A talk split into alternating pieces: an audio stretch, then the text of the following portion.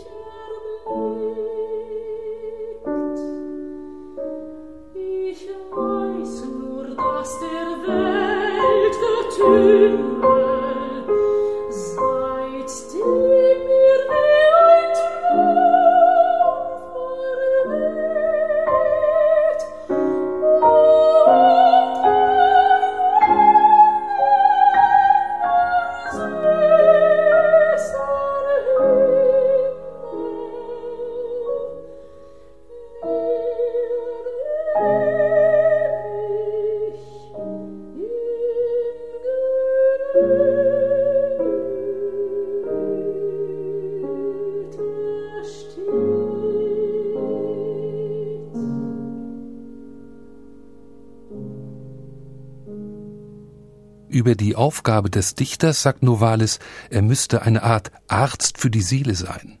Und seine Poesie verstand er als die Kunst der Bildung einer Gesundheit, die auch Geist und Seele umfasst. In dieses Konzept passte gut sein Bild von Maria.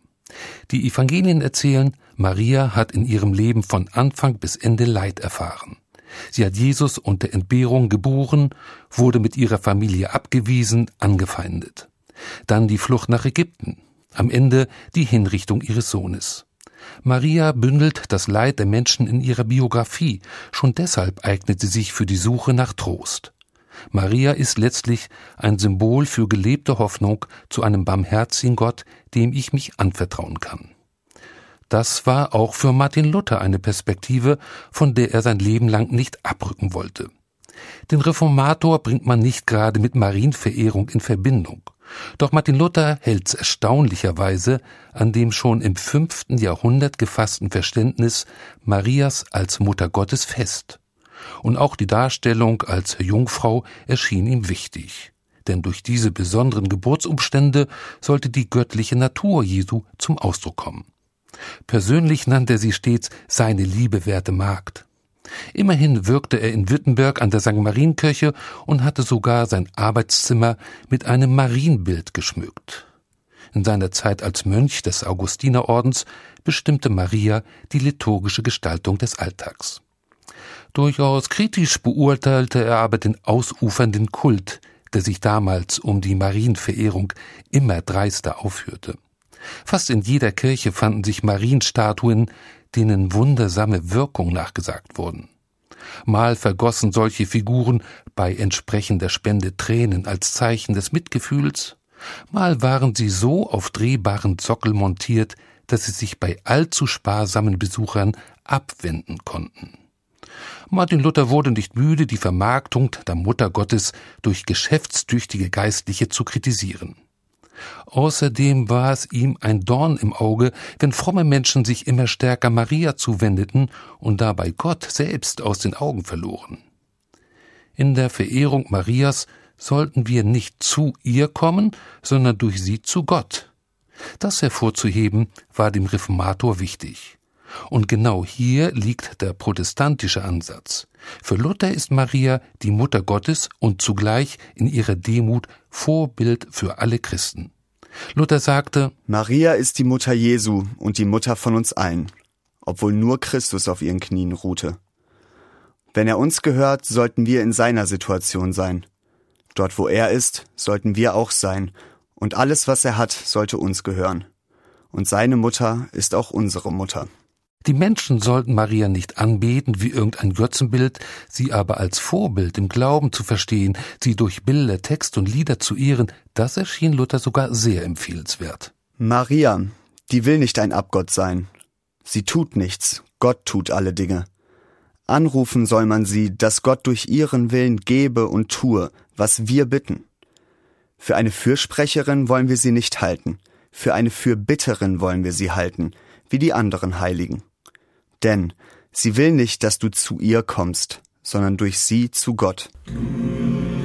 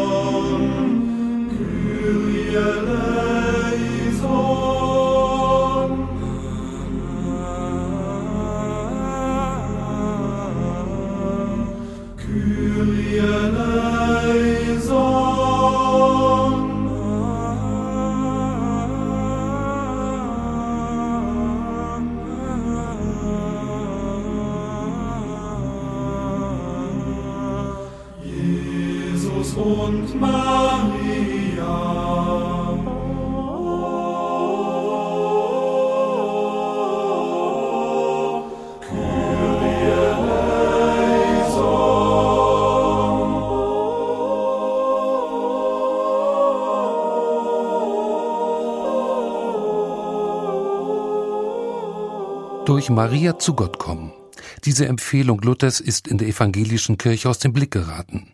Auch wenn Maria nicht um ihre Selbstwillen angebetet werden soll, sie aber trotzdem als Mittlerin auf dem Glaubensweg zu ehren, kann auch evangelische Christen herausfordern. Denn Maria stellt eine Art Brücke dar. Sie verbindet sogar alle drei monotheistischen Religionen. Maria genießt sowohl im Christentum als auch im Islam ein hohes Ansehen. Den Christen gilt sie als Mutter Gottes, im Islam als Mutter des Propheten Jesus, an der sich die Barmherzigkeit Gottes offenbart und in der jüdischen Tradition ist sie schlicht eine Tochter Israels. Der jüdische Gelehrte Shalom ben Turin hat sogar ein Buch mit dem Titel Mutter Miriam geschrieben, in dem er die Mutter Jesu als Frau aus dem jüdischen Volk hervorhebt. Die Namen wechseln. Im jüdischen Talmud wird sie Miriam genannt. Im Koran ist von Mariam die Rede, und bei den Christen heißt sie Maria. Und doch geht es immer um die Mutter Jesu, die mit großem Respekt behandelt wird. Zwei Aspekte treten dabei in den Vordergrund. Zum einen die Rolle Marias als Frau in von Männern dominierten Gesellschaften. Je deutlicher dabei die männlichen Strukturen auf die Religion übertragen werden, umso stärker wird auch die Bedeutung Marias. Immerhin ist der große Lobpreis der Maria, das Magnificat, der umfassendste Text aus dem Munde einer Frau, der sich im Neuen Testament finden lässt. Und im Koran ist sie überhaupt die einzige Frau, die Erwähnung findet. Zum Zweiten ist es auffallend, welchen außerordentlichen Ruf sie gerade im Osten genießt. In den orthodoxen Kirchen des Orients wird sie als Heilige verehrt, deren Bedeutung weit über die aller Apostel, Propheten und Märtyrer hinausgeht. Vor allem aus der Volksfrömmigkeit ist sie nicht wegzudenken. Die war in den Augen der Theologen schon ein Problem in den Kirchen des Ostens wie des Westens. Immer wieder wurde versucht, die Marienverehrung zurückzudrängen, weil man befürchtete, sie könne an die Stelle der Beschäftigung mit Gott treten. Maria behält trotzdem jenseits aller theologischen Debatten ihren festen Platz. Das zeigt sich etwa in den Gebeten, auf Ikonen und Amuletten und nicht zuletzt in den Gesängen. Evangelische Christen versenken sich nicht im Gebet vor einem Marienbildnis, wie es in katholischen und orthodoxen Kirchen zu beobachten ist, aber sie können die Mutter Jesu in Gedichten, Bildern und Liedern ehren. Kurzum, alle Christen können Maria wieder neu entdecken, als fromme wie mutige Frau, als einfache Magd, die zum Symbol für die Offenheit der Seele geworden ist als Frau, die zur Brückenbauerin in der Ökumene taugt und von Juden, Christen und Muslimen gleichermaßen geschätzt wird. Agni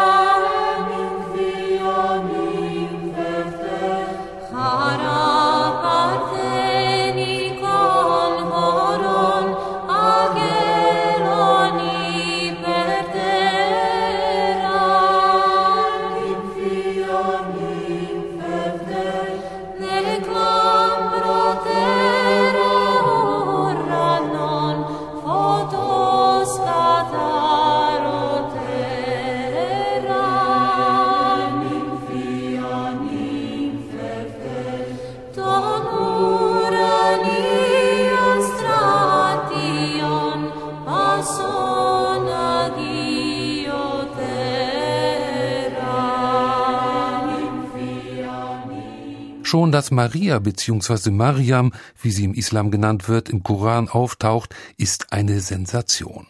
Sie ist sogar die einzige Frau, die dort namentlich Erwähnung findet. Allein diese Tatsache sichert ihr besonderes Ansehen. Dass Maria mit ihrem Namen vorkommt, hat auch gesellschaftliche Folgen. Es kann sogar die gegenwärtige Situation der Frauen im Orient verändern. Davon berichtet jedenfalls eine muslimische Frau aus dem Jemen. Sie heißt Nadia Hadash, ist aus dem Jemen geflüchtet und lebt mittlerweile in Deutschland. Jemen ist ein im Bürgerkrieg mit Islamisten zerrissenes Land. Es ist durch eine konservative Haltung geprägt, die alle Bemühungen um Gleichberechtigung schon im Keim erstickt. Im Global Gender Report, dem weltweiten Barometer für die Benachteiligung der Frauen, belegt Jemen sogar den letzten Platz. Gerade dort hat die Erwähnung Marias im Koran zu einer Aktion geführt, die großes Aufsehen erregte.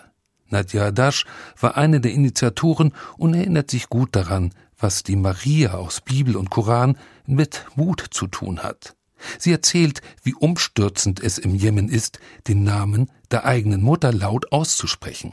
Ich habe in einer Talkshow-Sendung äh, als Radiomoderatorin gearbeitet und da haben wir versucht, ein Thema, das das ist ein bisschen so tabu in unserer äh, Gesellschaft im Jemen und einer von diesen Themen war, äh, wenn du Mut hast, sag deine Mutters Name. Und ähm, also wir haben so viele Anrufe bekommen von, von, von verschiedenen Leuten, auch Männer haben teilgenommen und sie haben so einfach stolz gesagt, meine Mutter heißt so. Eigentlich im Jemen, äh, wir sagen einfach entweder Mama oder wir, wir nennen die, äh, die Mutter nach ihrer ersten Sohn. Zum Beispiel, wir sagen die Mutter von Mohammed äh, oder die Mutter von Ahmed. Äh, aber direkt, wir nennen nicht die, ähm, die Muttersname. Für mich ist es nur schwer vorstellbar, wie es schon als rebellischer Akt gelten kann, wenn eine Frau mit ihrem Namen angesprochen wird. Zugleich wird aber auch deutlich, wie stark sich das Bild von Maria ändert, wenn die gesellschaftlichen Zusammenhänge anders aussehen. Vieles von dem, was Maria im Jemen so anziehend macht, wird in europäischen Zusammenhängen nicht wahrgenommen, weil es als selbstverständlich gilt, Frauen den gleichen Respekt zu erweisen wie Männern. Mariam bedeutet mir und auch im Islam eigentlich, sie ist eine großartige Frau. Sie ist ein Symbol, eine Icon und äh, im Koran hat also Gott oder Allah hat Mariam persönlich mit ihrem Namen gesprochen und genannt und es ist mehr als 30 Mal und mit, mit vollem Respekt. Immer wenn ähm, die Name Miriam kommt im Koran, danach ist es einfach so voller Respekt ist. Auf diese Weise wird Maria, die Mutter Jesu, wieder zu einem Vorbild, durch das Leben verändert werden kann. Marienfrömmigkeit ist sogar politisch herausfordernd ich hoffe, dass, äh, dass also die Leute verstehen, im, im Koran Miriam ist genannt als respektvolles Frau und sie hat äh, einen ganz besonders äh, Platz und dann vielleicht die anderen Frauen, also in unserer Zeit jetzt, werden genauso wie Miriam von den anderen Leuten behandeln. Vor diesem Hintergrund zeigt es Selbstbewusstsein, Bilder von Maria zu zeigen oder sie im Lied zu preisen so wie bei der im Orient sehr populären libanesischen Sängerin Fairuz. Sie wuchs als Christin in Beirut in einer syrisch-orthodoxen Familie auf. Wichtig in ihrem Repertoire sind die Marienlieder in arabischer Sprache, die auch von muslimischen Menschen gerne gehört werden.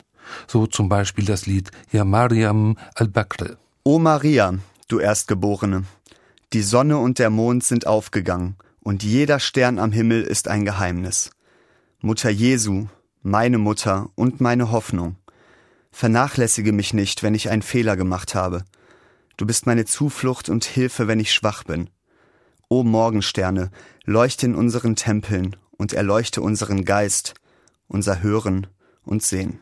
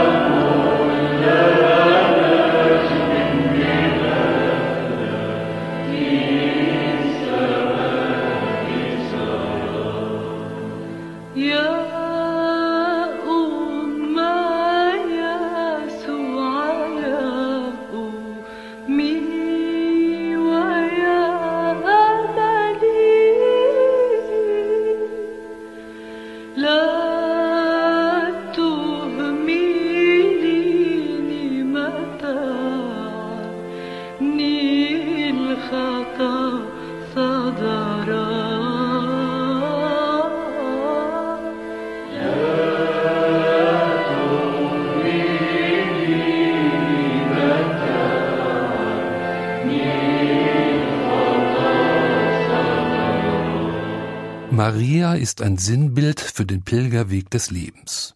Mit Maria Pilgern kann unterschiedlich aussehen. Die einen machen sich auf den beschwerlichen Weg zu einer der Wallfahrtsstätten. Andere treffen im Urlaub eher zufällig auf eine Mariendarstellung, wenn sie eine Kirche besuchen. Wieder andere vertiefen sich in einen Text, in ein Bild oder eine Musik und lassen sich dadurch zu einer Begegnung mit Maria anregen. Es ist zweitrangig, ob ich mich als Pilger oder Pilgerin auf den Weg mache, ob ich wandere oder mich auf eine meditative Reise begebe. In allen Fällen liegt die Chance zu einer neuen Begegnung im und mit dem Glauben. Eine spirituelle Wanderung, in der es nicht zuerst um theologische Streitfragen über Maria geht. Die haben woanders ihren Platz. Eine Wanderung, bei der auch konfessionelle Grenzen bewusst überschritten werden. Dort beginnt der Weg, der wirkliche Pilgerschaft auszeichnet. Martin Luther hat immer wieder darauf hingewiesen. Jede Verehrung der Mutter Gottes gründet darin, dass sie Vertreterin der Menschen ist. Nicht wegen irgendwelcher Leistung wird sie gerühmt, sondern allein, weil sich Gottes Barmherzigkeit an ihr erweist. Und sie erweist sich allen Menschen, Juden, Christen wie Muslimen, denen Maria zum Vorbild werden kann. Zum Vorbild für die harmonische Verbindung von Selbstbewusstsein und Demut, von Barmherzigkeit und aufrechtem Gang. Maria ist eine Frau, die ihren Glauben erlebt und die versteht, was sie glaubt. Im Neuen Testament heißt es, Maria aber behielt alle diese Worte und bewegte sie in ihrem Herzen.